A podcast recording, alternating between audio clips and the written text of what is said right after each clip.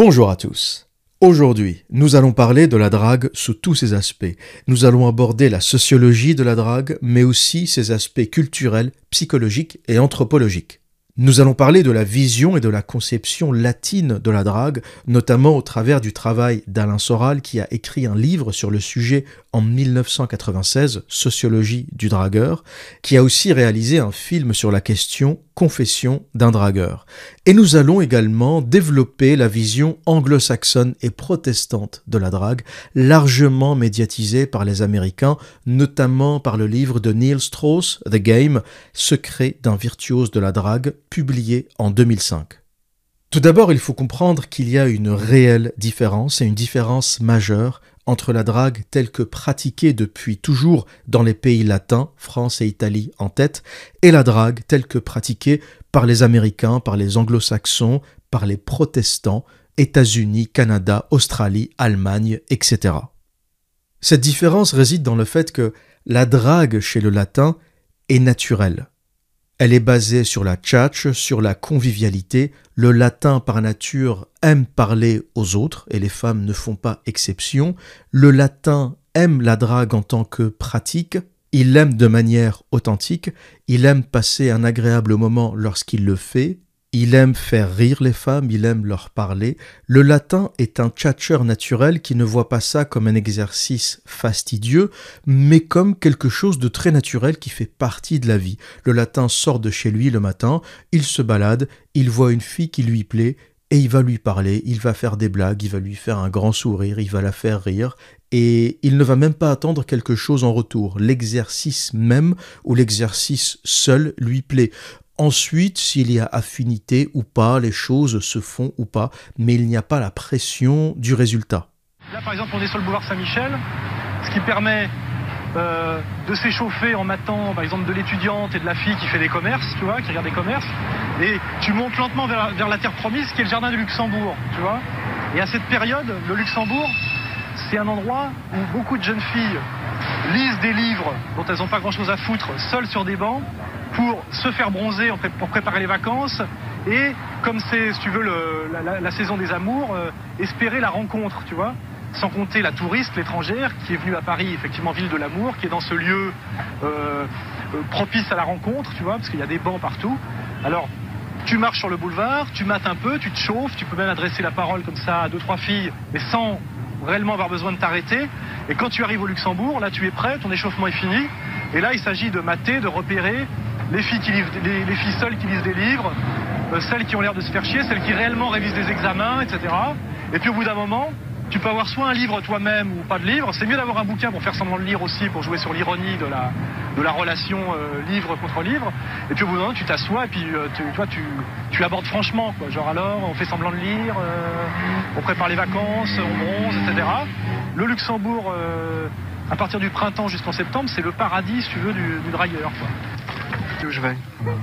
Ce qu'il faut, c'est avoir l'air suffisamment à l'aise, décontracté, pour transmettre à la fille non pas une espèce de demande angoissée, à la limite d'une démarche de psychotique, mais une espèce de, nonchalance et d'aisance qui fait que tu abordes cette fille sans arrière, qu'elle qu ressent que tu l'abordes sans arrière-pensée, que tu es un peu euh, euh, joyeux euh, comme le printemps qui, tu vois, qui est sur les arbres, tu vois que tu fais partie de la nature quelque part, hein, des exigences de la nature, et puis avec le sourire, et puis tu commences à parler, et d'une certaine manière les je dirais inconsciemment les choses se mettent en place. Il est, il est logique pour une jeune fille romantique qui lit un livre dans un jardin public euh, de style 18e de rencontrer un jeune homme. Alors il faut savoir, si tu veux, euh, ne pas être en rupture avec le, avec le décor, tu vois. Alors que la drague chez le protestant, chez l'anglo-saxon, est complètement différente. Tout d'abord, il n'y a pas d'équivalent au mot drague en anglais. C'est pour vous dire à quel point l'exercice est complètement étranger à cette culture. En anglais, on trouve des mots comme pick-up. Le dragueur, c'est le pick-up artiste. Pick-up, ça veut dire tout et n'importe quoi. Ce n'est pas un mot qui est propre à l'activité du dragueur. On utilise pick-up simplement pour dire ramasser, prendre. Lorsqu'on dit à une fille euh, I'll pick you up at 5, je viendrai te récupérer ou je viendrai te prendre à 5 heures. Alors qu'en français, le mot drague est spécifique à une activité particulière, celle de draguer, celle de parler aux femmes. Même si son origine est anglaise. Draguer, to drag, c'est traîner, c'est racler les fonds.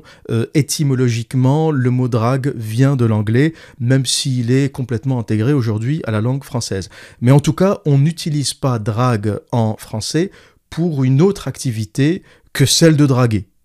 Alors que le mot pick-up en anglais qui est utilisé pour désigner la drague et le mot pick-up artiste qui est utilisé pour désigner le dragueur est un mot complètement inventé parce que l'activité est complètement étrangère à la langue.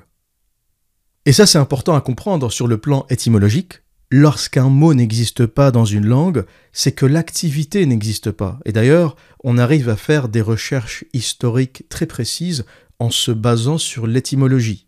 On peut savoir par exemple si un fruit existait dans une culture simplement en vérifiant si le mot existe dans cette culture. Et on peut définir à quel moment euh, un fruit particulier ou une plante particulière ou un légume particulier est apparu dans une culture en fonction de la date d'apparition du mot dans la langue de cette culture. Et c'est pour ça que chez les anglo-saxons, la drague est basée sur les techniques. Tous les livres de drague en anglais contiennent des techniques, des stratégies, par opposition aux livres français qui sont en général des livres de séduction, des livres de sociologie. Le livre d'Alain Soral est un livre sur la sociologie de la drague. À aucun moment on ne trouve de techniques précises pour aborder une femme. Alors que dans le livre de Neil Strauss, The Game, vous allez trouver des précisions sur les angles d'attaque. Il faut approcher la femme sur le côté à 45 degrés, jamais de face, jamais dans le dos. Vous trouverez des détails précis sur ce qu'on appelle les pick-up lines, les phrases magiques ou les phrases d'approche qu'il faut dire lorsqu'on rencontre une femme pour susciter son intérêt. On va trouver des détails précis sur le type de blague à raconter, sur les choses qui font rire, les choses qui font moins rire. C'est vous dire à quel point la drague est complètement étrangère à cette culture, alors que chez le français, chez l'italien, faire rire, c'est une seconde nature. Du moins, le français et l'italien tels qu'ils existaient dans les années 60, 80, jusque dans les années 90, je pense que depuis, on s'est beaucoup américanisé et on rejoint quelque part la logique américaine euh, de la drague. C'est pour ça qu'on a vu aussi apparaître en France les coachings en séduction, les coachings de drague. Dans les années 70, si quelqu'un s'était lancé dans le coaching en séduction, euh, il n'aurait eu aucun client. Ça aurait fait rire tout le monde. D'ailleurs, un mec qui apprend aux hommes comment séduire une femme, c'est des choses qu'on apprenait euh, très jeune, c'est des choses qu'on apprenait de manière très naturelle, c'est des choses que t'apprenait ton père, ton grand frère, t'avais pas besoin de payer un coach en séduction 2000 balles pour apprendre à parler à une femme, alors qu'aujourd'hui, c'est des choses qui sont arrivées dans nos sociétés, on a vu exploser le nombre de coachs en séduction parce qu'on s'est un peu américanisé, même beaucoup américanisé. Et ça, c'est le premier élément à comprendre. La drague chez le latin est naturelle, et même lorsqu'on parle de drague et de séduction dans les cultures latines, on va en parler du point de vue sociologique, anthropologique, culturel. Mais lorsqu'on va parler de drague dans les cultures anglo-saxonnes protestantes, on va immédiatement parler de technique. Comment approcher une femme, comment lui parler, ils ont tellement la terreur, le fait de parler à une femme leur est tellement étranger qu'ils ont besoin de scripts et de techniques précises pour y arriver. Les deux livres d'ailleurs les plus intéressants sur la question, le livre de Mystery, The Mystery Method. Euh, Mystery c'est l'un des premiers, c'est un Canadien et l'un des premiers qui a commencé à théoriser et à écrire des scripts et des techniques très précises sur la drague.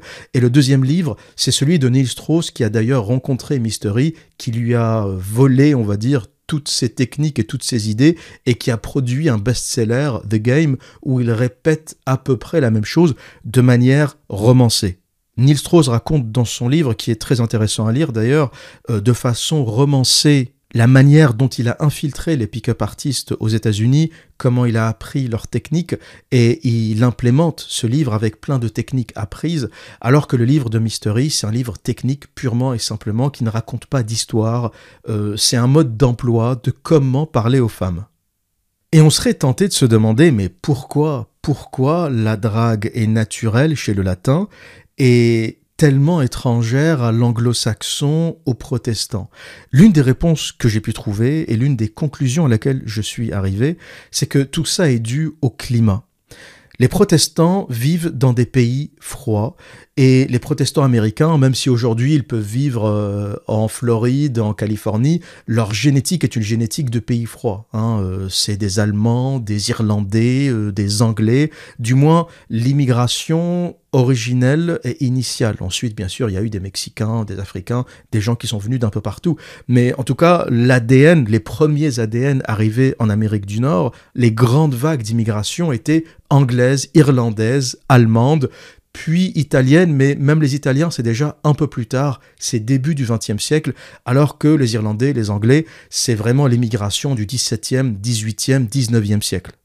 Alors que la carte des pays latins, pas besoin de vous faire un dessin, c'est la carte des pays chauds. France, Italie, Espagne, Amérique latine, c'est des pays où le climat permet aux gens de vivre à l'extérieur. Le latin, c'est quelqu'un qui sort sa chaise et il tape la discute aux voisins.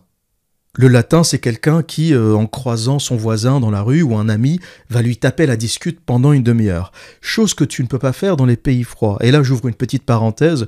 J'avais demandé à l'une de mes ex euh, russes qui faisait tout le temps la gueule. C'était une très jolie femme, mais elle faisait tout le temps la gueule comme la majorité des Russes. Hein. Le sourire n'est pas très courant chez les Russes.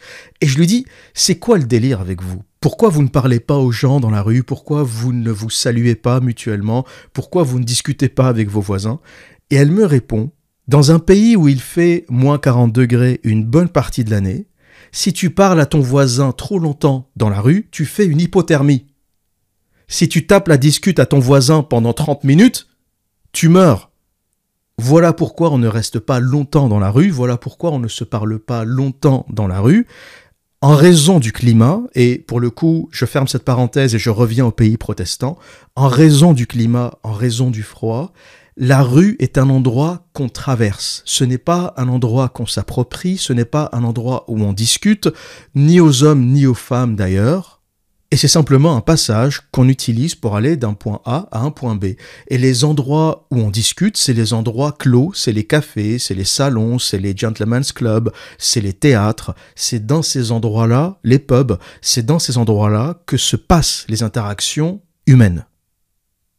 Alors que dans les pays latins, pour revenir encore une fois à ce que je disais, la rue, c'est l'endroit où on discute. C'est l'endroit où on étend le linge aux fenêtres. C'est l'endroit où les voisines se parlent de balcon à balcon. C'est euh, les terrasses qui sont pleines.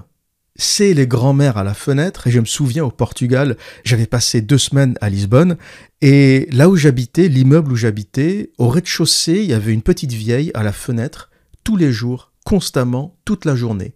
Je la voyais lorsque je sortais le matin et je la voyais aussi à la fenêtre lorsque je rentrais le soir. Je me suis dit avec elle, si je laisse ma porte ouverte, il ne se passera rien. C'est le meilleur système d'alarme au monde. La petite vieille portugaise, c'est le meilleur système de surveillance au monde. Et si jamais il se passe quelque chose, si jamais je me fais cambriolée, je suis certain qu'elle sera capable de me donner l'identité du voleur, nom, prénom, date de naissance.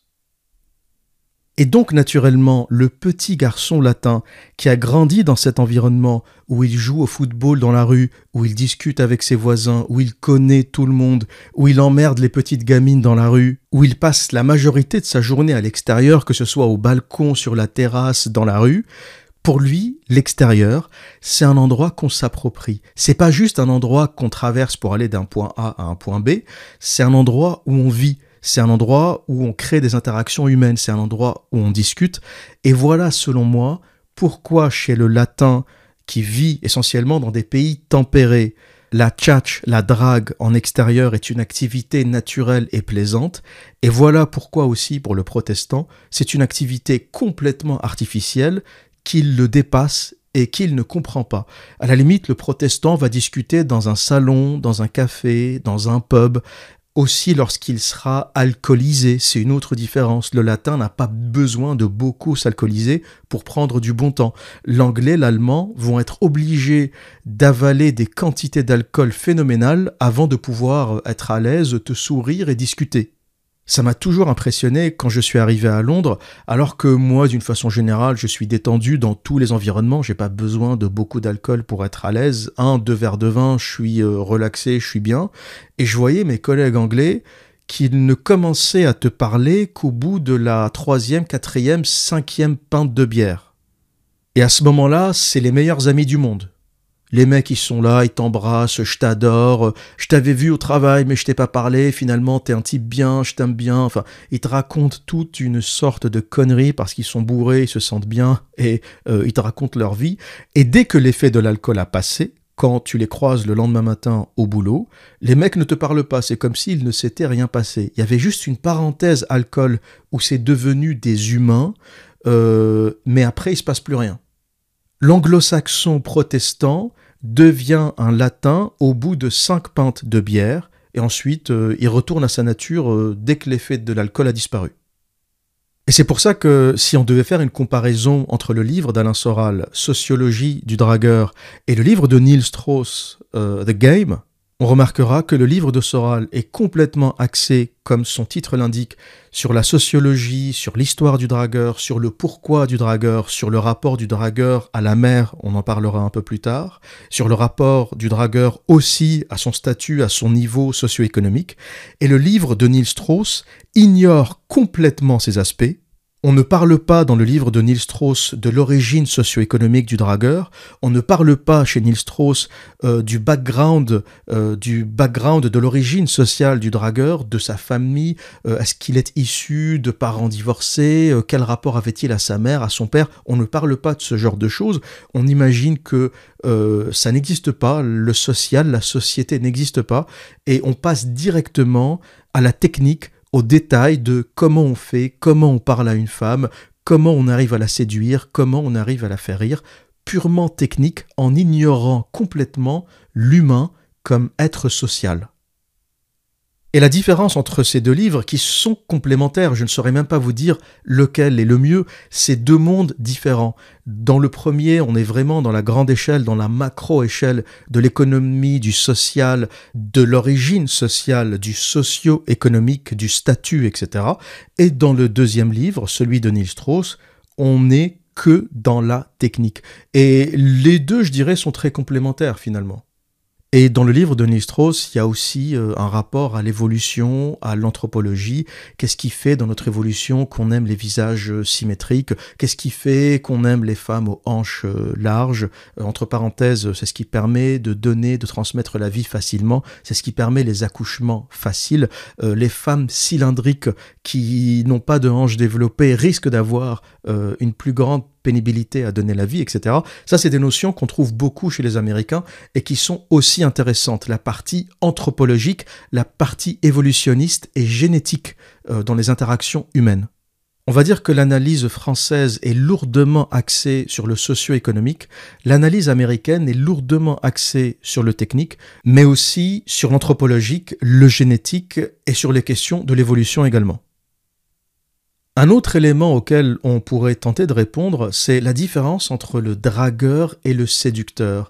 On pourrait penser que les deux font la même chose, finalement, les deux approchent les femmes, tentent de les séduire avec l'objectif euh, de plus de rapports sexuels ou de relations, et on pourrait se dire, mais quelle est la différence?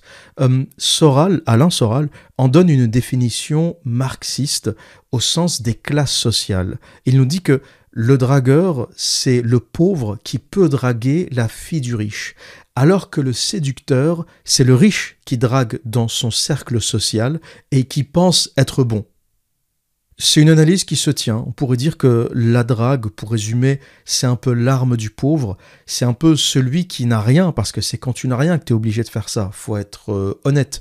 Euh, lorsque tu sors dans la rue et que tu commences à parler à des filles, à n'importe quelle fille, c'est qu'à la base, tu n'as pas le cercle social pour pouvoir avoir accès à des femmes. Lorsque j'ai commencé à draguer, euh, c'est quand je suis arrivé à Paris, c'est quand j'ai quitté mon cercle social habituel, mon cercle d'amis, mon cercle de connaissances, mon cercle de collègues universitaires. J'avais plus ce cercle social. J'arrive dans une ville où je connais personne et mon seul moyen d'avoir accès aux femmes, c'est de leur parler de façon instantanée, euh, sans connexion, sans amis communs, sans cercle social commun, out of the blue, comme on dit en anglais, euh, de nulle part, sorti de nulle part, tu vas parler à une fille dans la rue. Tu fais ça quand tu n'as pas d'autre choix. Faut être honnête. C'est les grandes villes et l'aliénation des grandes villes qui te forcent à faire ça. Bon, ça c'est Paris, tu connais? Ouais, rive droite, rive gauche. Oublie ces conneries. Paris, pour toi d'abord, ça doit être la conscience du nombre. 3 millions d'habitants, plus du double avec les visiteurs. Soit chaque jour dans la rue, 6 millions d'êtres humains. En comptant la moitié de femmes, en admettant qu'on n'est qu'une sur 10 métables. Mettons même une sur 20. Il t'en reste encore? 150 000. Bien 150 000 provinciales, boniches, touristes, parisiennes potentiellement tirables. Et pour ça, faut draguer. Draguer avant tout, c'est marcher. Et tu sais pourquoi? Parce que c'est gratuit. Et en plus, c'est le meilleur moyen de rencontrer le maximum de femmes. Maintenant, où marcher Regarde bien. Number one, les quartiers à boutique de fringues. Là, là et là. La mode, ça attire la feignasse, la touriste friquée et la salope, soit environ la moitié des femmes en mouvement dans Paris. 75 000 gonzesses pour qui Paris, c'est la capitale mondiale de l'amour. Et cet amour, t'es là pour leur donner. Euh, lorsque tu vis dans un petit village ou lorsque tu vis dans un endroit où tu as un cercle d'amis, tu es constamment invité aux soirées, tu sors, tu as des amis d'enfance, des amis d'université qui t'invitent, tu pars avec eux en vacances, tu constamment dans ton cercle d'amis, dans ton cercle social, un accès potentiel à des filles qui te connaissent déjà, un peu à l'ancienne, qui connaissent tes parents, qui connaissent ta mère, la fille avec laquelle je sortais à l'université, ou l'une des filles avec lesquelles je suis sorti à l'université connaissait directement ma mère. Euh, c'est des choses qui n'arrivent plus aujourd'hui. Il n'y a aucune des femmes que je connais aujourd'hui qui connaît ma mère ou qui fréquente ma mère. Pourquoi? Parce que je vis plus avec mes parents, je vis plus dans la même ville, je vis particulièrement loin. Et donc la drague, c'est aussi l'arme de l'aliéné, de l'isolé, celui qui n'a plus de cercle social, celui qui n'a plus vraiment d'amis proches, qui n'a plus d'amis d'enfance. Et à part sortir dans la rue et parler à des femmes, euh, tu n'as aucune autre option. Jamais, par exemple, il me serait venu à l'esprit de draguer dans la rue à Rouen. Pourquoi? Parce que c'est une ville qui n'est pas particulièrement grande, du moins le centre-ville de Rouen. Euh, je risque constamment de rencontrer euh, des amis d'université, des collègues d'université, des enseignants, des gens que j'ai pu connaître euh, par le passé. Donc finalement, c'est pas un environnement où je me voyais faire ça dans la rue. C'est inconcevable. Je connais trop de gens, il y a trop de gens susceptibles de me reconnaître, et j'étais suffisamment invité, connecté, pour ne pas avoir à le faire. Quasiment tous les vendredis, tous les samedis soirs, il se passait quelque chose et j'atterrissais chez quelqu'un pour faire la fête, pour boire un coup et forcément euh, l'opportunité de rencontrer une fille euh, comme ça se fait naturellement.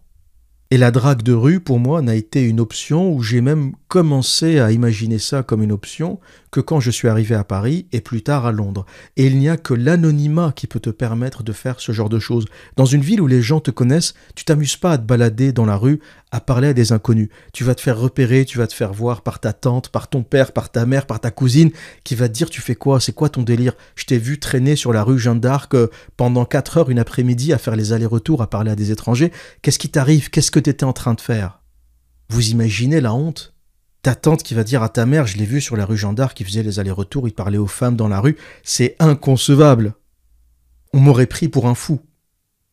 Et ce que dit Soral sur un point de vue social, c'est que le dragueur, c'est l'aliéné, c'est celui qui n'a plus de famille, qui n'a plus de connexion et qui peut parler à toutes les femmes, qui peut aborder toutes les femmes sans barrière euh, sociale. Et là, je parle de la drague intensive, je parle de la drague compulsive telle qu'ont pu l'introduire les Américains. Parce que la drague du latin, c'est pas du tout ça. Le latin, c'est pas celui qui traîne dans la rue. Le dragueur italien, c'est pas celui qui traîne dans la rue à longueur de journée et qui parle à toutes les femmes.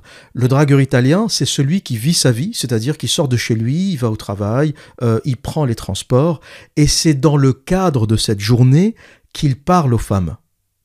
T'es dans le bus, t'as une jolie fille qui est assise à côté de toi, et tu lui demandes euh, comment se passe sa journée. Une interaction naturelle qui n'est pas forcée, qui n'est pas euh, hystérique et compulsive. Et lorsque je parle d'une drague qui n'est pas naturelle ou qui n'est pas possible dans une petite ville, c'est la drague compulsive, c'est la drague telle qu'introduite par les pick-up artistes, par les dragueurs, où tu sors exclusivement pour ça. Tu ne sors pas pour autre chose. Tu sors de chez toi en te disant je vais arpenter les rues et les parcs et je vais draguer. C'est cette drague-là qui n'est pas naturelle et qui n'est pas possible dans les petites villes, dans les petits espaces, parce que tu vas tout de suite passer pour un pervers et pour un fou et toute ta famille va le savoir. Et par opposition, le séducteur, c'est celui qui drague dans son milieu social, qui a accès aux femmes d'une façon générale, en société, un peu d'ailleurs comme Casanova. Casanova, l'un des plus grands séducteurs de tous les temps, n'est pas quelqu'un qui arpentait les rues pour draguer. C'est un séducteur qui le faisait dans son milieu social, et dans un milieu social particulièrement élevé, et c'est dans le cadre euh, des soirées, des notables qu'il rencontrait, des sorties, des dîners, des balles dansants, qu'il rencontrait des femmes, y compris des femmes mariées et des femmes de notables, qu'il arrivait à séduire et à détourner. Et ça, c'est une première distinction qu'on pourrait faire entre le dragueur et le séducteur.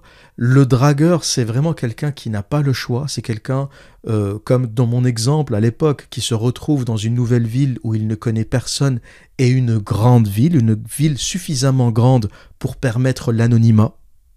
Et c'est aussi quelqu'un qui n'a pas les ressources pour avoir accès à un cercle social où il y a des femmes en abondance et il va essayer, par la tchatch, par la technique, de séduire des femmes, toutes classes sociales confondues, parce que ça n'a quasiment pas d'importance chez le dragueur. Ce qui compte, c'est d'arriver à draguer, c'est d'arriver à séduire, parfois même des femmes qui ne lui plaisent pas. Je dois dire que j'ai même parlé à des femmes qui ne me plaisaient pas particulièrement, qui étaient jolies, mais qui n'étaient pas mon genre, et je le faisais juste pour le challenge, je le faisais juste pour savoir que j'en étais capable, et ça on en parlera un peu plus tard. Il y a un vrai phénomène de compensation, euh, plus psychologique que social pour le coup chez le dragueur, euh, qui est aussi important à analyser. Bon, leçon. Quand tu branches un boudin, elle pense en général 1. que tu te moques d'elle, d'où réaction agressive. 2. T'es trop lâche pour en draguer une mieux, d'où réaction agressive. Et comme son rêve de meuf à elle aussi, c'est de pouvoir dire non un jour, crois-moi qu'elle laisse pas passer l'occasion. D'où Réaction agressive. Bien. Conclusion, l'expérience nous apprend que non seulement les belles sont plus agréables à draguer, mais qu'elles sont aussi plus faciles à tirer. Voilà. Et on va dire d'une façon générale que le séducteur est plus détendu que le dragueur. Le séducteur a le temps, le séducteur a le cercle social et il va le faire euh, au travail, lors de sorties, lors de dîners. Il va aussi avoir le statut social qui va avec. Le séducteur finalement n'aura pas énormément de travail à faire. Il aura juste besoin d'être habillé correctement, de présenter correctement, d'avoir un petit statut social et ça pourra faire son chemin assez facilement en étant invité ici et là et en rencontrant quelques femmes. Le séducteur va rencontrer 4, 5, 6, une dizaine de femmes. Il va tenter de séduire euh, celles qui lui plaisent et ça va marcher avec quelques-unes d'entre elles. Alors que le dragueur va parler de manière compulsive à des centaines de femmes. Euh, c'est un numbers game, hein, c'est un jeu de nombres et sur les 100 statistiquement, il y en aura toujours quelques-unes avec lesquelles ça va marcher. Eh? Alors on aime la lecture Vous êtes fin psychologue Et attendez, vous savez pas, une jolie fille comme vous, un bel après-midi comme ça, non, moi je peux pas. Même de face, j'ai vu. Non, j'ai pas vu, j'ai su que vous aviez, vous savez quoi? Un superbe cul. Et attention, c'est un compliment, hein. Super compliment. Et là, vous essayez de faire la gueule, mais je sens votre sourire intérieur. Ah, vous voyez? C'est pas vrai qu'une jolie fille comme vous, elle a envie de vivre des trucs comme dans les livres? C'est quoi comme livre? Vous savez lire, j'imagine Ouais, mais ça parle de quoi Comme tous les romans, d'hommes, de femmes, de la vie, d'amour. Qu'est-ce que je disais Dites-moi, vous abordez toujours les inconnus en leur parlant de leur anatomie Vous auriez préféré que je vous parle littérature et vous m'attendez douce comme tous les vicieux Eh ben moi je fais l'inverse, c'est plus respectueux. Je savais que j'avais la cote. Vous savez pourquoi? Sinon il y a longtemps que vous m'aurez envoyé chier. Et toute cette période du game de Neil Strauss, des pick-up artistes, des dragueurs, euh, des coachings en séduction, ça a été la norme, on va dire, jusqu'à 2018 et jusqu'au phénomène MeToo. À partir du MeToo, tout ça s'est effondré, tout ça s'est cassé la gueule, la drague a commencé à être confondue avec harcèlement, et d'une manière générale, c'est devenu de plus en plus difficile. Toute approche d'un homme vers une femme a commencé à être associée à du harcèlement, au viol, à la violence, à la masculinité toxique. Et je pense qu'il y a vraiment eu un tournant à partir de 2018. Je pense qu'on a cassé quelque chose dans les rapports hommes-femmes. Je pense qu'on a détruit quelque chose dans les rapports hommes-femmes. J'espère que ce n'est pas permanent. Je pense que comme toute chose, c'est cyclique et on reviendra à une forme d'apaisement, peut-être, je l'espère. Mais en tout cas, c'est encore la norme aujourd'hui. Depuis 2018, il y a des tensions incroyables entre hommes et femmes avec le spectre du harcèlement et du viol qui plane au-dessus de toute interaction. Et Soral avait déjà expliqué à l'époque, chose qui a été mal interprétée parce qu'on l'a taxé de promouvoir le viol. Hein. Vous savez, depuis toujours, hein, les féministes crient au viol et au harcèlement, même lorsque ce n'est pas un sujet. Et il avait dit quelque chose de très intéressant. Il avait dit que l'espace de la séduction, c'était l'espace du peut-être. Euh, Sophie, euh, vous avez un message à faire passer à Alain Soral? Oui, qu'il continue sa lutte, qu'il continue à, défendre ses positions, parce que je crois que sur la totalité de, son ouvrage, il y a beaucoup de choses vraies, beaucoup de choses qui sont malheureusement pas médiatisées. Mhm. Euh, Christine, donc, un message à Alain Soral. déjà, j'aimerais qu'il se calme, parce que c'est vrai qu'on résout rien dans l'agression, déjà. j'aimerais aussi qu'il écrive un livre sur le matriarcat, parce que c'est une chose qui n'a pas du tout été. Oui, c'est ce qui fait les machos, le matriarcat. Bien sûr, tu as raison. Ah euh, et, j'aimerais aussi, j'aimerais aussi que quand il avance ses idées, j'aimerais aussi que quand il avance ses idées, elles soient conformes à son livre, parce que moi là, j'ai cru vraiment entendre le contraire. Non, parce que et ça, c'est quand même, bien sûr, je sais pas lire. C'est vrai, je travaille dans la pub. Pourquoi cette femme a compris euh, ce que j'avais dit et pas toi, Et moi, je l'ai compris autrement. Et euh, franchement, quand travaille dans la pub, a du mal à lire un livre intéressant. Mais quand je lis un truc du genre, quand je lis, quand je lis un truc du genre que toutes les femmes rêvent de se faire violer, je suis désolée. Non, j'ai jamais écrit ça. Mais si, tu l'as tu l'as écrit, tu l'as écrit, tu l'as écrit. Mais non, mais de toute façon, depuis le début, tu mens. Que les femmes restent de Bien sûr. Achetez le livre Achetez le livre. Que les femmes rêvent de se faire Non, non, je suis désolée, moi je peux pas vous laisser dire ça parce que moi j'ai lu votre livre bah, et il y a effectivement, il y a effectivement un chapitre sur le viol. Non, il y a pas non, non, non, non, non, non, non, je ne peux pas vous laisser dire ça parce que je l'ai lu et qu'effectivement, d'une certaine façon, vous légitimez le viol. Certaine... Non, pas du tout. Pas si du tout. Jamais, Alain, je ne peux pas vous laisser je dire dis que l'espace de la séduction chez la femme est l'espace du peut-être, et ce peut-être est parfois si on dit un non qui peut se transformer en oui, et que, c'est, et que donc le danger de l'abus sexuel est consubstantiel au rapport de séduction. Et que si on est dans l'alternative féministe oui-non, il n'existe comme rapport homme-femme que les deux extrêmes qui sont le coup de foudre et la prostitution. Or, tous les rapports de séduction homme-femme existent dans, dans, cet espace intermédiaire entre le oui absolu et le non absolu, qui sont le peut-être. Et dans ce peut-être, il y a toujours un danger. Et c'est ça que je dis, et ça c'est très fin et très sérieux et relativement intelligent. Il y a ceux qui l'ont compris, ceux qui l'ont pas compris. Mais ce qui est, dramatique, c'est que les gens sont obligés de mentir sur le contenu de mon livre pour pouvoir l'attaquer. Vous voyez En tout cas, vous avez résumé votre livre. Et la subtilité, c'est que il y a des noms qui veulent dire non. D'accord, ça aussi, il faut le comprendre et il faut l'entendre. Il y a des femmes qui vont dire non, ça veut dire non, ça veut pas dire peut-être, ça veut dire non. T'as essayé, je t'ai expliqué, c'est non, passe à autre chose. Ça, faut savoir le détecter. Mais il y a aussi beaucoup de noms qui veulent dire peut-être, qui veulent dire essaye encore. Une femme a toujours peur de passer pour une femme facile. Si tu dis à une femme viens on baise, elle va te dire euh, non, même si tu lui plais, ça ne marche pas comme ça les interactions humaines. Le message non dit de la femme, c'est prouve-moi ce que tu vaux, explique-moi qui tu es, euh, démontre-moi pourquoi je pourrais éventuellement écarter les jambes sans risque, explique-moi pourquoi tu serais un bon partenaire, tu as besoin de faire la démonstration de tes qualités, de tes qualités masculines, de tes qualités sociales, de tes qualités spirituelles, avant qu'elle te dise oui. Et le oui ne sera jamais un oui catégorique. La femme ne te dira pas oui, viens, on va baiser. Ça se passe pas comme ça. Tu sors avec elle, tu la fréquentes, tu prends un verre, ça se passe bien, vous vous souriez, tu lui prends la main, elle se laisse faire, euh, tu l'emmènes chez toi ou tu la rapproches ou tu prends la direction de ton appartement, elle se laisse faire, elle ne dit rien, tu montes les escaliers, elle ne dit rien. Bon, c'est un oui euh, non dit. C'est un accord tacite. Et la validation que te donnera une femme, sera toujours un accord tacite. J'ai jamais de ma vie, avec toutes les femmes que j'ai connues, rencontré une femme qui m'a dit oui, enfin oui au sens euh, oui viens on va baiser. Déjà j'ai jamais posé la question comme ça, faut être débile pour le faire, euh, et je ne m'attends pas de toute façon à une réponse aussi claire. Le domaine des rapports hommes-femmes, c'est le domaine de la subtilité, c'est le domaine du peut-être, c'est le domaine tu m'as fait rire mais fais-moi rire encore, euh, je me sens bien mais prouve-moi que c'est pas juste une sensation mais que ça peut durer. Tu m'as l'air bien mais c'est une première impression, je veux passer encore un peu plus de temps avec toi avant de savoir si t'es vraiment bien. Elle peut avoir une bonne intuition sur toi, mais elle a besoin d'un peu de temps pour vérifier cette intuition. Et c'est pour ça que la cour est un processus relativement long à part les exceptions de la meuf bourrée en boîte de nuit euh, qui a la moitié de ses esprits euh, et qui va te suivre. Mais ça, honnêtement, c'est pas souhaitable. Déjà, la baise bourrée, c'est dégueulasse. C'est la pire baise que tu puisses avoir parce que l'alcool euh, déconnecte une bonne partie de tes neurones, donc le plaisir que tu ressens n'est pas extraordinaire. et en plus, bon, quel, quelle gloire il y a à avoir baisé une femme à moitié bourrée. Donc, même si le sexe peut arriver de manière assez rapide en raison de l'alcool, c'est pas glorieux, ça ne fait jamais partie ou ça ne fait pas partie de mes meilleures expériences.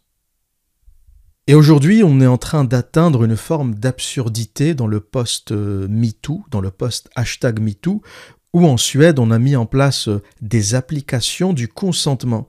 C'est-à-dire que deux personnes qui se rencontrent euh, dans un bar, dans un café, dans une boîte de nuit, avant d'aller euh, pratiquer l'acte sexuel, euh, il faut que les deux signent une forme de consentement. Il faut appuyer sur un bouton euh, sur ton application pour dire que tu es d'accord, et la fille ou la femme fera pareil de son côté, elle appuiera sur le même bouton pour expliquer qu'elle est d'accord, et donc l'application signera quelque part le contrat de la validation du consentement avant de passer à l'acte sexuel.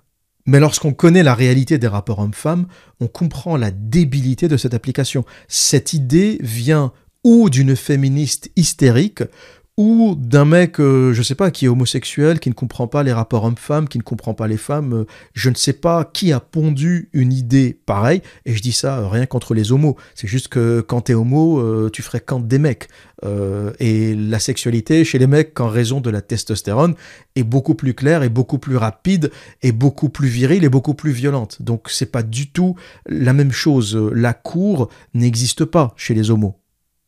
On passe au sexe très vite.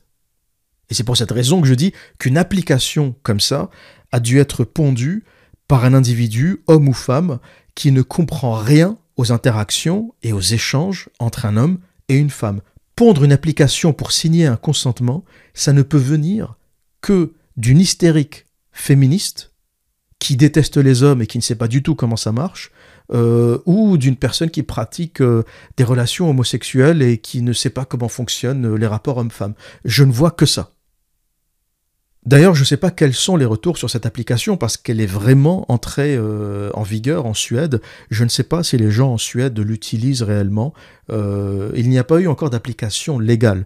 Et le but, c'était un peu ça. Le but, c'est que ça devienne euh, un acte criminel que d'avoir un rapport sexuel sans consentement sur l'application. Il faudra un contrat électronique signé, bientôt sur la blockchain peut-être, hein, pour les amoureux de la crypto, avant de pouvoir pécho une femme.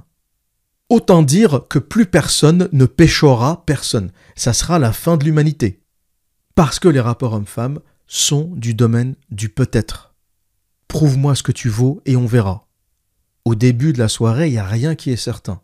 Tu lui plais un peu, mais de là à écarter les jambes, il y a tout un monde. Et donc, c'est à toi de faire le travail, de la mettre à l'aise, de la faire rire, de la convaincre, de la rassurer, de lui prouver que t'es pas un fou, que t'es pas un criminel, que t'es pas quelqu'un qui va prendre des photos de son cul pour les mettre sur internet, que t'es quelqu'un d'émotionnellement stable, et c'est à ce moment-là que le déclic va se passer dans sa tête et qu'elle va se dire Ah, lui, il peut passer entre mes jambes. Lui, en fonction de mon analyse intuitive, peut faire le cheminement depuis la table du resto jusqu'à mon entrejambe. Et on peut conclure que le MeToo, c'est vraiment l'emblème de la domination américaine sur le monde. Parce qu'il faut comprendre que ce problème de harcèlement, c'est pas un problème latin à la base. C'est un problème américain, c'est un problème anglo-saxon. Dans la culture latine, lorsqu'une femme se fait emmerder, elle ne va pas directement courir euh, au commissariat, elle ne va pas directement prendre un avocat. Dans la culture latine, lorsqu'une fille se fait emmerder dans la rue, euh, dans une petite ville de Sicile, le premier réflexe, c'est de dire au gars, euh, je vais le dire à ta mère parce qu'il y a des chances que tout le monde se connaisse, et donc s'il y a un petit jeune qui l'emmerde lourdement, elle va lui dire faut que t'arrêtes parce que sinon je vais le dire à ta mère ou je vais le dire à ta tante ou je vais le dire à ta sœur. Ou dans d'autres cas, va lui dire si t'arrêtes pas, il y a mon frère qui va te casser la gueule. Si t'arrêtes pas, je vais le dire à mon père, il va te péter la gueule. C'est-à-dire qu'on essaye d'abord de régler les problèmes entre nous. Euh, il n'y avait pas d'avocat, de police, de commissariat. C'est des trucs qui étaient euh, étrangers aux questions des relations hommes-femmes. Tout ça, c'est des interactions sociales naturelles. C'est pas parce qu'un gamin euh, a emmerdé une fille à la sortie de l'université, qu'il l'a dragué lourdement, que c'est un criminel et qu'il doit aller en tôle. Donc, à la base, on essaye de régler ça entre nous, Déjà, euh, les filles ont la capacité de se défendre et de répondre. C'est une erreur de penser que les filles sont des petits êtres fragiles. J'ai vu des femmes se défendre de manière assez impressionnante. J'ai vu des femmes envoyer des mecs chier de manière assez impressionnante. Et le mec à côté était tout péteux, que entre les jambes et il dégage les femmes savent se défendre. Il faut arrêter cette euh, narration euh, de la femme est fragile, euh, l'homme c'est le méchant. Il y a des femmes qui savent très bien se défendre. Donc la première étape, quand un homme emmerde une femme, c'est qu'elle va lui répondre et va lui expliquer gentiment que ça ne l'intéresse pas. et ensuite, et ça c'est toujours dans le cas d'une petite ville en Sicile, il y a de grandes chances qu'elle le connaisse. Les communautés se connaissent, les gens se connaissent. Donc dans le monde latin, avant d'aller euh, contacter l'avocat ou la police, on règle les choses entre nous. L'avocat, la justice, c'est une importation anglo-saxonne. Le tout avocat, le tout justice, euh, le truc où t'attaques quelqu'un en justice parce qu'il t'a renversé un peu d'eau sur le pantalon, ça c'est américain. Le système judiciaire américain est une vraie industrie. Donc tout te pousse à porter plainte. Pourquoi? Parce qu'il y a beaucoup d'argent en jeu. Et c'est quelque chose qui était jusque-là étranger au monde latin. Donc ce tout avocat, ce tout justice, c'est une importation américaine et c'est le symbole de la contamination américaine à la terre entière. Et c'est pour ça que le MeToo a relativement pris, mais pas trop dans les pays latins, un peu peut-être en Europe, en France, en Italie, mais pas tant que ça, et pas du tout en Amérique latine. Hashtag MeToo en Amérique latine, les mecs ne connaissent pas. Tu dis à une femme hashtag MeToo en Amérique latine, elle va te dire de quoi tu parles. À l'exception de l'Argentine. L'Argentine, c'est un pays très particulier en Amérique latine, parce que déjà, c'est un pays très européen. La majorité des Argentins sont d'origine italienne, allemande, euh, un peu espagnole. Donc, euh, c'est une vraie particularité en Amérique latine. Mais partout ailleurs, euh, tu dis à une Colombienne, qu'est-ce que tu penses du hashtag MeToo? Euh, Déjà, elle connaît pas. Et le rêve de la Colombienne, euh, c'est de rencontrer un mec euh, qui a de la thune. Les meufs, elles en sont pas à la masculinité toxique. Hein. Elles en sont à la masculinité tout court. Elles cherchent des mecs. Elles ont besoin de mecs solides, virils et qui gagnent bien leur vie. Il n'y a que l'hystérique canadienne ou américaine pour s'intéresser au hashtag MeToo. Colombienne, vénézuélienne, péruvienne, hashtag MeToo, elles savent même pas comment ça s'écrit. Et ça les intéresse pas. Et aujourd'hui, pour draguer comme on le faisait avant 2018, il faut être extrêmement discret. Ça ne veut pas dire que la drague a disparu, c'est juste qu'il faut le faire de manière extrêmement discrète et il faut surtout pas que ça passe pour de la drague euh, industrielle. Je pense qu'avec la dégradation des relations entre les hommes et les femmes, il y a vraiment que les mecs subtils, euh, ceux qui savent faire passer une interaction comme un accident. Tu sais, pas le mec qui va parler frontalement à une femme dans la rue elle va tout de suite savoir euh, ce que tu veux, ce que tu cherches et d'où tu viens. Elle va tout de suite comprendre que tu as pris un coaching en séduction ou que tu as écouté un mec sur YouTube qui t'explique comment draguer dans la rue et voilà pourquoi tu es arrivé là. Il y a des mecs qui pensent que les femmes ne regardent pas YouTube. Si, si, elles regardent YouTube et elles regardent les mêmes coachings en séduction à la con que vous écoutez. Donc elles savent très bien ce que vous faites.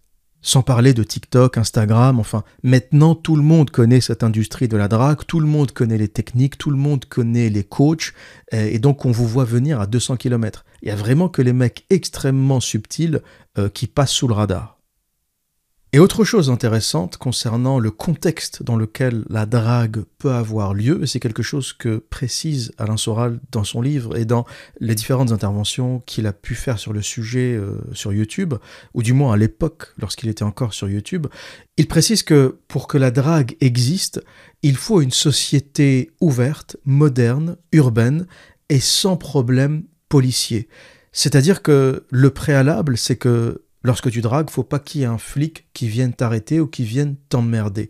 Si dans une société protestante anglo-saxonne, par exemple, beaucoup plus regardante sur ce genre de sujet, un policier vient t'arrêter à chaque fois que tu approches une femme parce que tu es identifié comme un harceleur, la drague ne peut pas avoir lieu.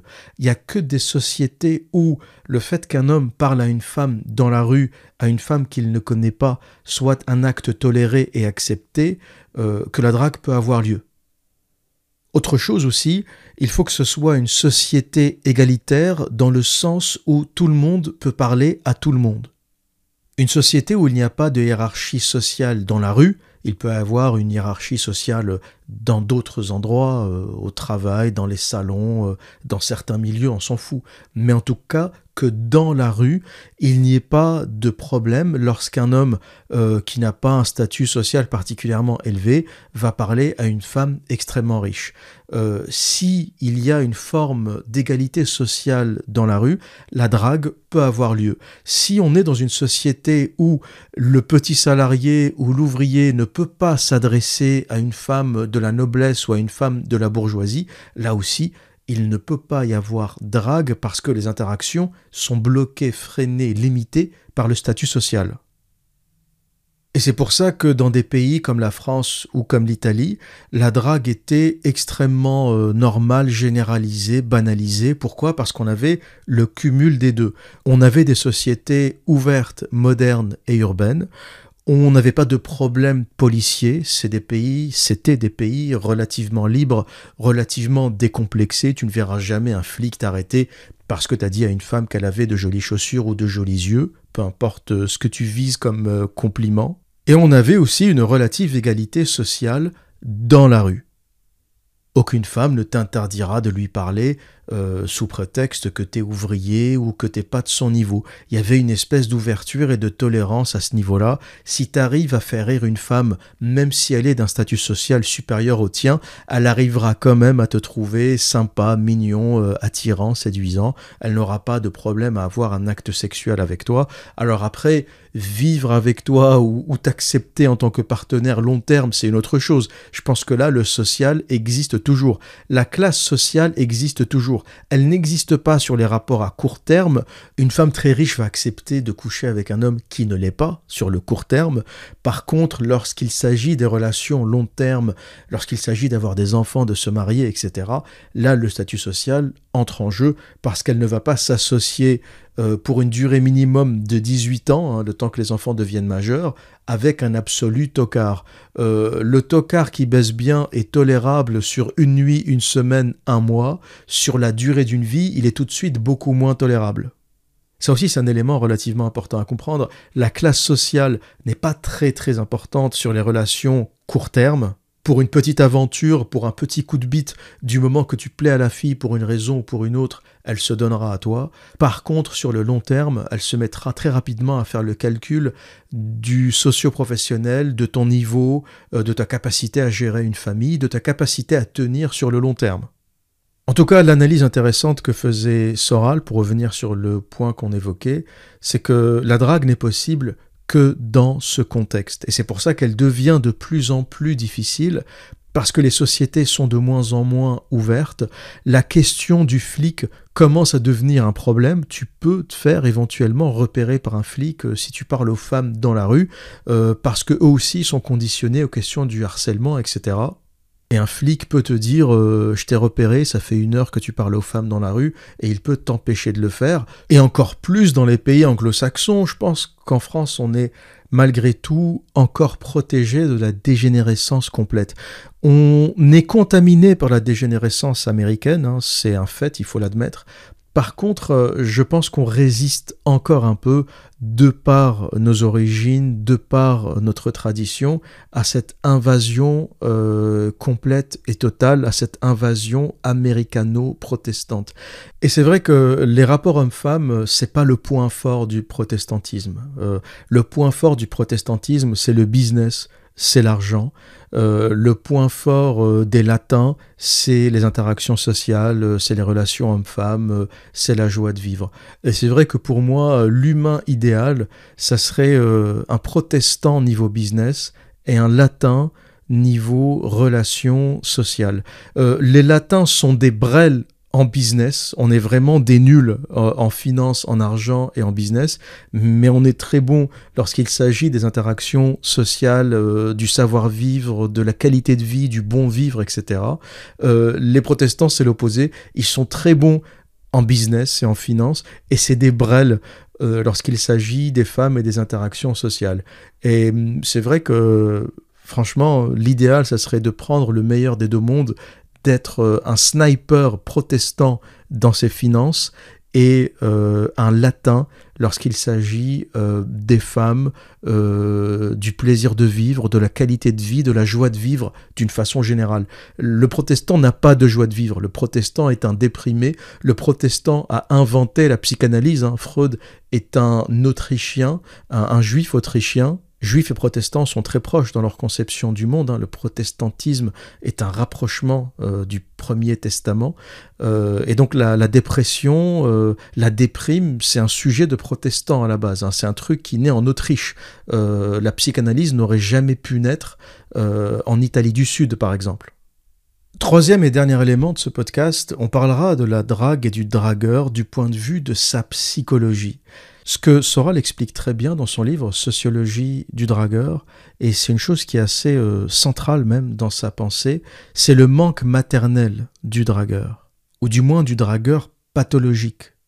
Comme je l'expliquais au début de ce podcast, il faut faire la différence entre celui qui drague comme un mode de vie, qui drague lorsqu'il va au travail, qu'il prend le bus, le métro, etc., et celui qui sort exclusivement pour draguer. Soral nous parle du dragueur pathologique, celui qui sort en mission pour draguer et qui met la drague au-dessus de tout. C'est-à-dire qu'il n'a pas d'ambition euh, professionnelle, d'ambition de carrière, de motivation, mis à part la drague. Et le point commun de tous ces dragueurs, tous ceux qui sortent draguer constamment, qui finissent d'ailleurs par se connaître, hein, ils fréquentent les mêmes milieux, même dans une grande ville comme Londres, à force de sortir, je commençais à revoir les mêmes têtes, les mêmes gens qui étaient intéressés par les mêmes choses. Ils avaient tous lu euh, The Game, ils avaient tous lu le livre de Neil Strauss, ils avaient tous euh, consommé du contenu américain au sujet de la drague, au sujet des coachings, etc. C'est vraiment le même morphotype psychologique. Et le dénominateur commun entre tous ces mecs, c'est l'absence de la mère, l'absence physique ou émotionnelle. La mère peut être présente physiquement, mais euh, émotionnellement absente. Elle ne présente pas de marque d'affection. Et toute l'assurance chez l'enfant se construit entre euh, les âges de 0 et 4 ans, 0 et 5 ans. C'est là où euh, ta confiance se construit, c'est là où cette affection est la plus importante. Et le dragueur est aussi, en essayant de retrouver cette affection chez les femmes, dans la recherche permanente de l'affection qu'il n'a pas eue dans son enfance. La recherche affective est le dénominateur commun chez tous les dragueurs. Et pour beaucoup, conclure n'était même pas un sujet ou n'était même pas l'objectif central. Pour beaucoup de dragueurs, et j'avais des potes comme ça, pour eux l'objectif, c'était simplement de se prouver qu'ils étaient capables d'être aimés. C'était simplement d'aller aborder une fille, j'avais un pote qui le faisait, il allait aborder, il parlait à cette fille, il la faisait rire, ça se passait bien, et ensuite il ne demandait même pas le numéro de téléphone.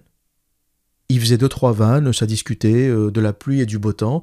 Euh, la fille le regarde, elle semble intéressée, et puis euh, il la salue, bonne soirée, et il s'en va. Et le but pour lui, c'était juste de se prouver qu'il était capable, s'il le voulait, de lever cette fille même si au final il n'a pas envie de la lever parce que c'est pas son genre, parce que ça l'intéresse pas, parce qu'il avait déjà suffisamment de copines sur le côté, et même en ayant des copines, il continuait à draguer parce qu'il était constamment dans cette recherche de validation. Et ça, c'est extrêmement important à comprendre. La drague compulsive n'est pas un comportement normal.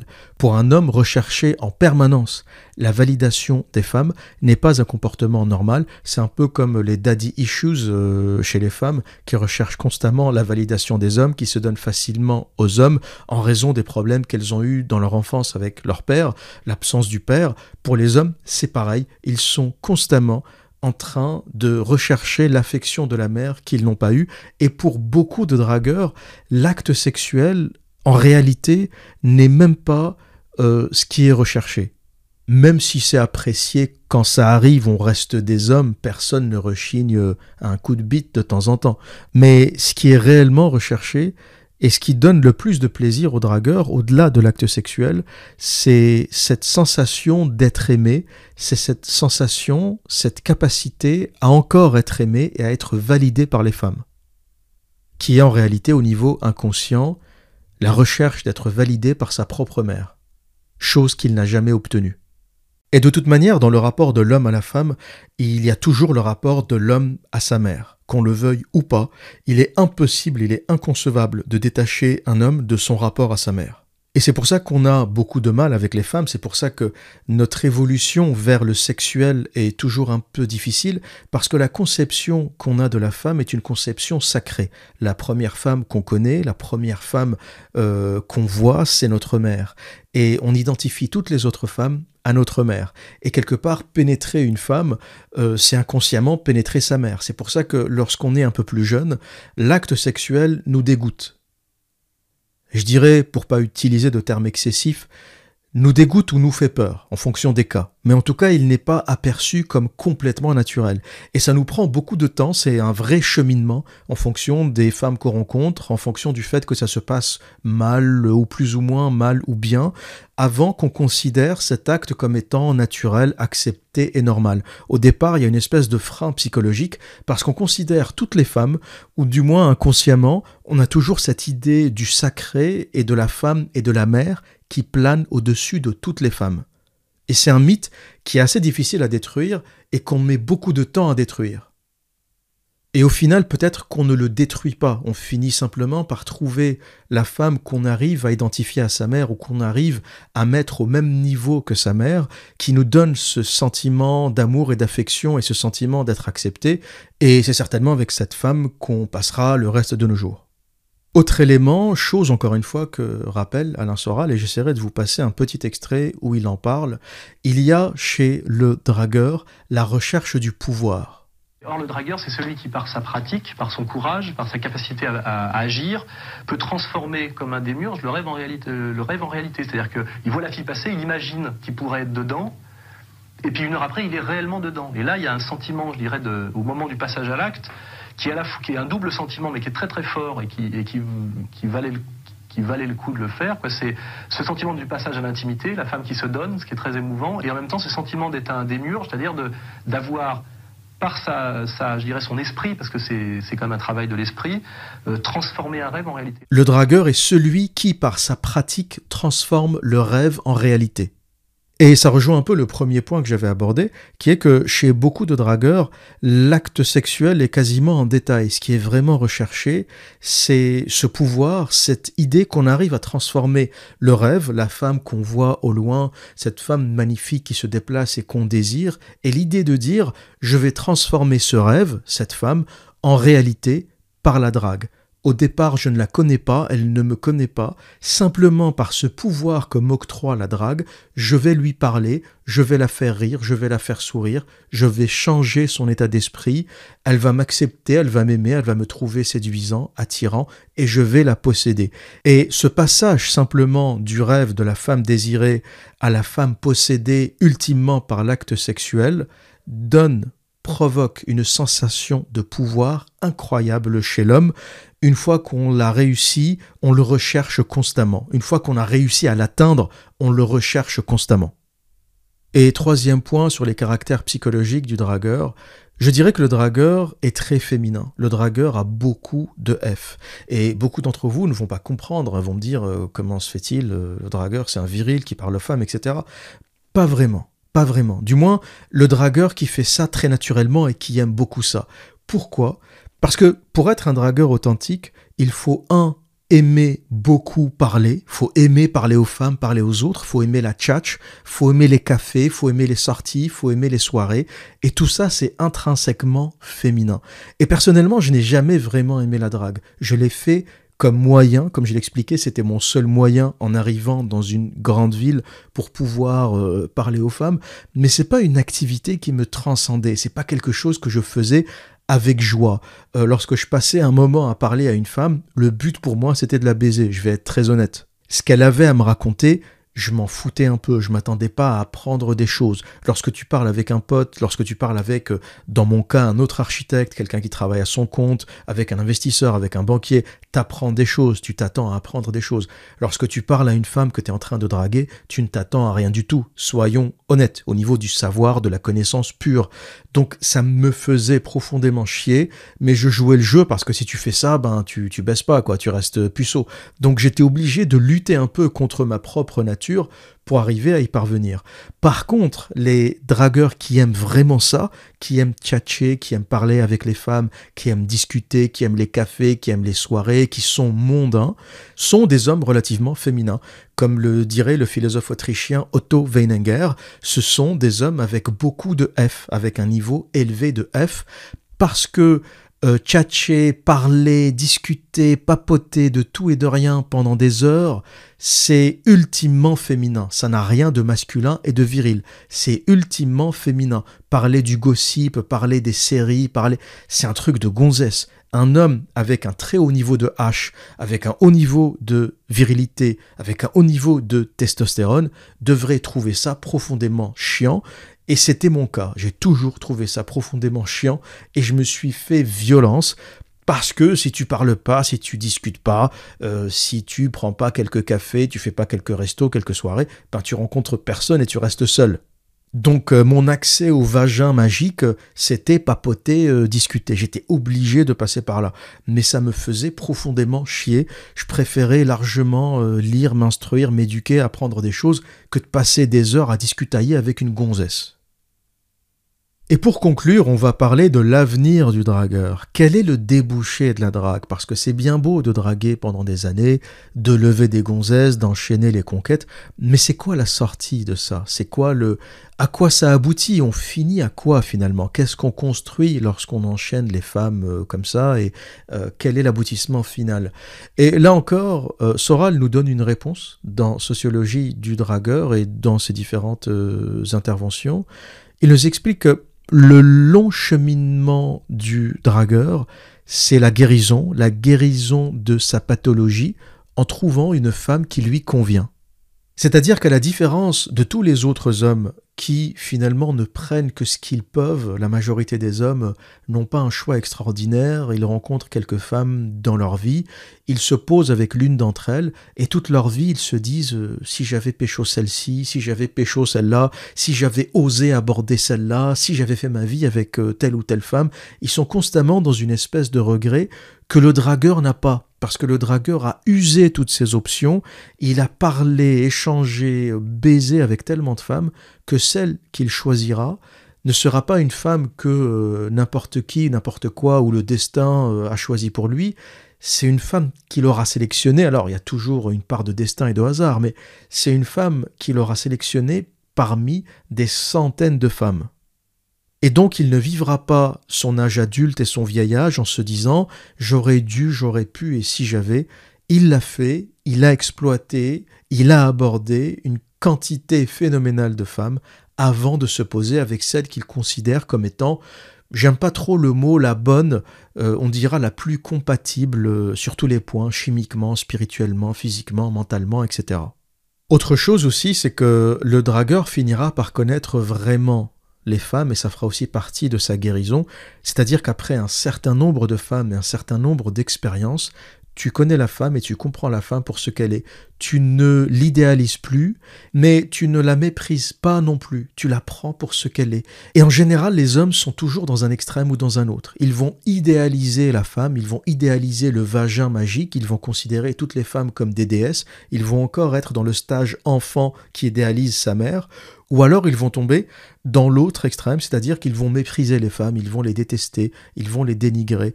Et il y a très peu d'hommes, en fait, qui sont dans ce milieu où ils n'idéalisent pas les femmes, ce ne sont pas des déesses, ce ne sont pas des êtres exceptionnels, ce sont juste euh, des femelles, des êtres de sexe féminin, mais ils ne méprisent pas pour autant la femme. Ni idolâtrie, ni déni, ni idolâtrie, ni mépris, prendre la femme pour ce qu'elle est, avec ses qualités et avec ses défauts, et en détruisant le fantasme, l'homme vit paisiblement avec la femme. Autre mythe que l'on détruit, celui de la mère. En choisissant cette nouvelle femme qui deviendra symboliquement la mère, on devient son père. Le père qui est une espèce d'ombre sous laquelle on a toujours vécu et donc on n'est jamais devenu un homme parce que l'homme c'est le père et toute sa vie on essaye inconsciemment de devenir le père, mais on ne peut pas le faire parce que devenir père, c'est pénétrer sa mère. Or, c'est quelque chose qu'on ne peut pas faire, c'est péché, c'est interdit. Et lorsque tu choisis enfin une femme qui te plaît, que tu peux pénétrer, qui te plaît suffisamment pour la placer au-dessus de ta mère ou l'égale de ta mère, mais en plus que tu peux pénétrer légitimement, tu deviens ton père et donc tu deviens un homme. C'est très freudien ce que je dis, mais il y a un peu de vérité dans le freudien. On a beaucoup critiqué Freud, et notamment Carl Jung a beaucoup critiqué Freud parce qu'il ramène tout à la sexualité, mais c'est pas pour autant que ce que dit Freud est complètement faux. Je l'ai moi-même critiqué, mais justement pour le tout sexuel. Tout n'est pas sexuel, mais beaucoup de choses se rattachent au sexuel.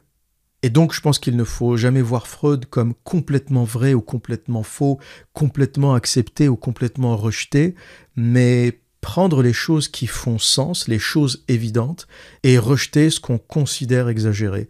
Euh, ce que je trouve juste euh, chez Freud, c'est ce rapport de l'enfant à son père et à sa mère. C'est indéniable, c'est les humains qui nous ont conçus. On porte 50% du code génétique de chacun.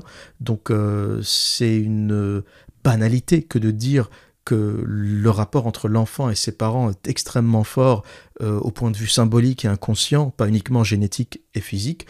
Par contre, là où Freud va un peu trop loin, c'est qu'il ramène tout à la sexualité et qu'il oublie les questions, ou du moins qu'il est très léger sur les questions de subconscient collectif, de culture, de religion, euh, sur lesquelles Carl Jung est un peu plus doué, est un peu plus pertinent. Et donc, et je pense qu'on peut conclure sur ça, le cheminement naturel du dragueur et l'aboutissement naturel de ce processus est la sortie de la drague et la guérison, la guérison de ses traumatismes de l'enfance, qui lui permettra enfin de devenir un homme véritable. Et l'homme qui ne sort jamais de la drague est un homme enfant, un homme qui est resté bloqué dans cette période de sa vie qui n'arrive pas à la transcender, qui n'arrive pas à transcender son enfance ou qui ne veut pas en sortir. La seule évolution saine et salutaire pour le dragueur, qui est encore un enfant, est de devenir un homme et enfin accepter les responsabilités qui vont avec. En rencontrant une femme, en fondant un foyer, en ayant des enfants, avec toutes les responsabilités, tout le sérieux, toute la charge qui va avec, le dragueur s'extrait enfin de sa condition d'enfant pour devenir un homme. Voilà ce que j'avais à dire pour aujourd'hui. Et que dire d'autre? Eh bien, comme à mon habitude, prenez soin de vous et à très bientôt.